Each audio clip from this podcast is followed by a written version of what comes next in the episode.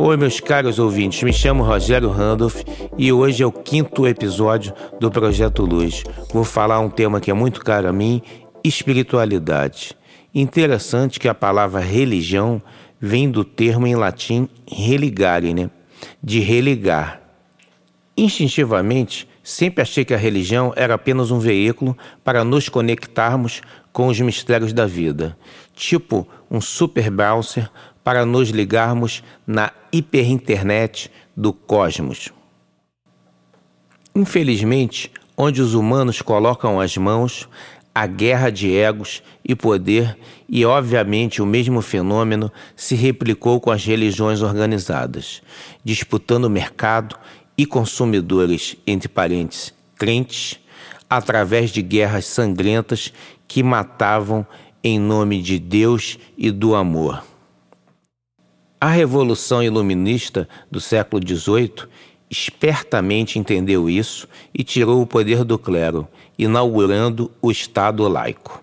E com isso, colocando as bases para a revolução científica e industrial dos séculos posteriores, que tanto contribuiu para o bem-estar da humanidade através de avanços sem precedentes em diversas áreas e nesse processo tirando a grande maioria das pessoas da pobreza. Como a classe clerical abusou do poder, profanou o que era para ser sagrado, isso criou uma tremenda onda antirreligiosa, principalmente na Europa, que foi palco dos movimentos mais perversos e cruéis, incluindo inquisições, guerras religiosas, protestantes contra católicos, cruzadas, católico contra muçulmanos e o fenômeno mais recente dentro do islamismo, que através do surgimento da Irmandade Muçulmana no Egito na década de 40, jogou toda a região em décadas de guerras entre xiitas e sunitas. O resultado disso, que grande parte da sociedade se virou para um secularismo e materialismo extremo. O novo milênio que se inicia nos dá uma grande nova oportunidade para trazermos esse pêndulo que está em um extremo para um centro, nos dando uma bela chance de desfrutarmos o que o mundo tem de melhor.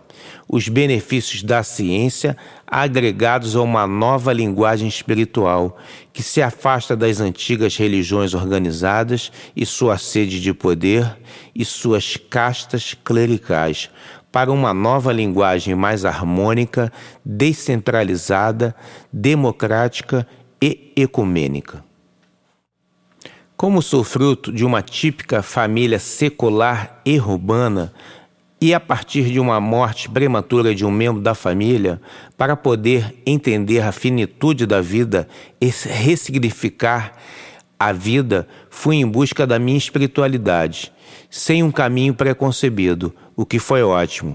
Aos 17 anos, encontrei a yoga. Aos 30, passei uma temporada estudando teologia em Jerusalém, o que foi maravilhoso. E acabei construindo uma linguagem pegando o que cada tradição tem de melhor.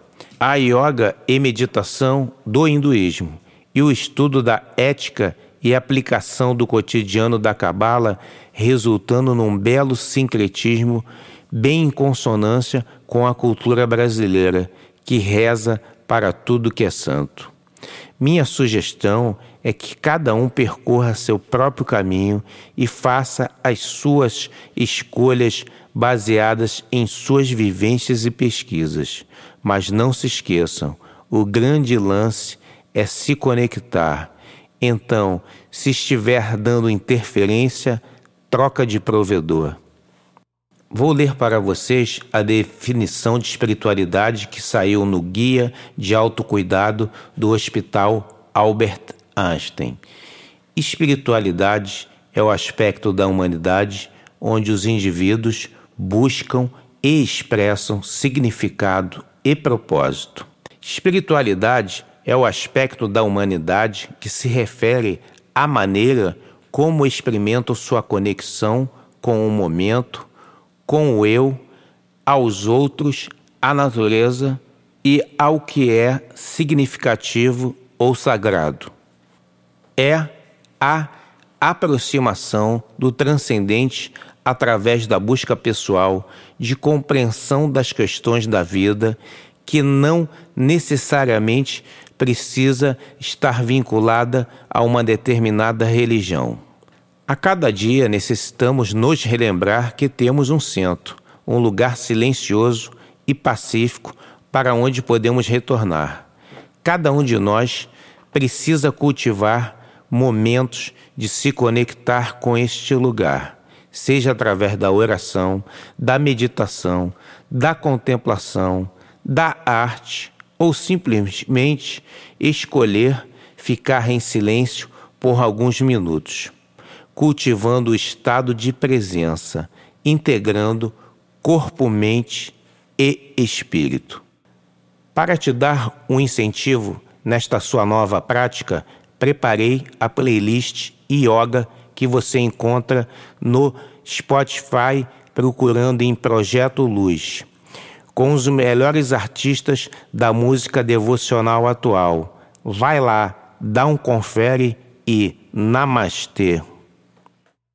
Um outro fator fundamental para o nosso bem-estar emocional é o contato com a natureza.